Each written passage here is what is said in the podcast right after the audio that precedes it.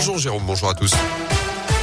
Et à la une ce jeudi, au J-17, avant le premier tour de la présidentielle, depuis le début de la campagne, Radio Scoop vous emmène à la rencontre des électeurs. Certains savent déjà pour qui voter, d'autres non, mais ils ont tous en tête des priorités pour les cinq années à venir. Tiffaine Coulon a entendu son micro à Sandy, 70 ans. Cette ancienne employée de mairie dans la région est atteinte de sclérose en plaques. Elle doit se déplacer en fauteuil roulant. Elle est donc particulièrement attentive aux propositions des candidats sur la question du handicap. Sandy n'a pas encore choisi pour qui voter au premier tour, mais une chose est sûre, ce ne sera pas pour Emmanuel Macron. On n'a jamais de côté, non. Donc à un moment, il a parlé de l'handicap et ce qu'ils allaient faire pour nous. Du prochain président, Sandy, qui s'est cassé la hanche il y a quelques mois, attend qu'ils prennent des mesures pour permettre aux personnes âgées de vieillir chez elles. C'est ce que je veux. C'est pour ça qu'après mon accident, j'ai pas voulu aller dans un centre de rééducation. Je voulais le faire chez moi.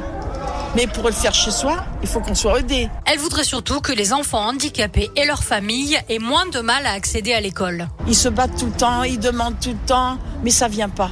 il y a des enfants, du coup, qui vont pas à l'école à cause de ça. Nous, on est adultes, on peut essayer de supporter ça malgré que ça vient pas vite. Mais c'est pour les enfants. Ils ont envie d'aller à l'école avec d'autres.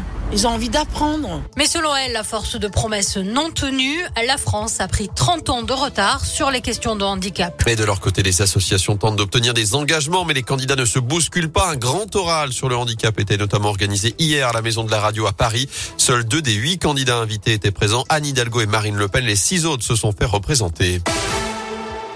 Dans l'actu également, une ferme ravagée par les flammes cette nuit dans le forêt. Le feu est parti aux alentours de minuit 40 à Saint-Didier-sur-Rochefort, près de Noir-Étape. Toute la partie habitation est partie en fumée, soit 180 mètres carrés.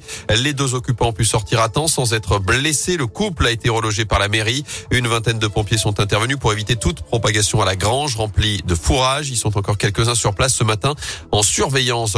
Le masque sera-t-il de nouveau obligatoire en intérieur? En tout cas, Emmanuel Macron n'exclut pas cette possibilité si l'épidémie de Covid venait à faire remonter le nombre d'hospitalisations dans les semaines à venir. C'est ce qu'il a dit hier sur M6. Plus de 145 000 nouveaux cas de Covid ont été confirmés en France ces dernières 24 heures. Pour l'instant, les hospitalisations restent stables. Un mois jour pour jour après le début de l'offensive russe en Ukraine, Renault décide finalement de suspendre ses activités en Russie. Le constructeur automobile dit aussi évaluer les options possibles concernant sa participation dans Avtovaz qui fabrique les voitures de marque Lada. Côté diplomatie, journée chargée à Bruxelles. Les chefs d'État et de gouvernement occidentaux doivent participer aujourd'hui un sommet commun de l'OTAN, du G7 et de l'Union européenne. À saint plus d'une centaine de personnes se sont réunies hier en fin de journée, place Jean Jaurès, mobilisation à l'appel du collectif pour que personne ne dorme à la rue. Rassemblement de soutien à tous les exilés.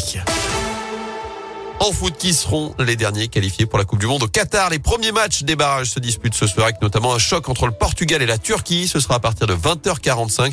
Je rappelle que l'équipe de France, déjà qualifiée pour ce mondial, jouera demain en amical face à la Côte d'Ivoire. Ce sera au stade Vélodrome de Marseille.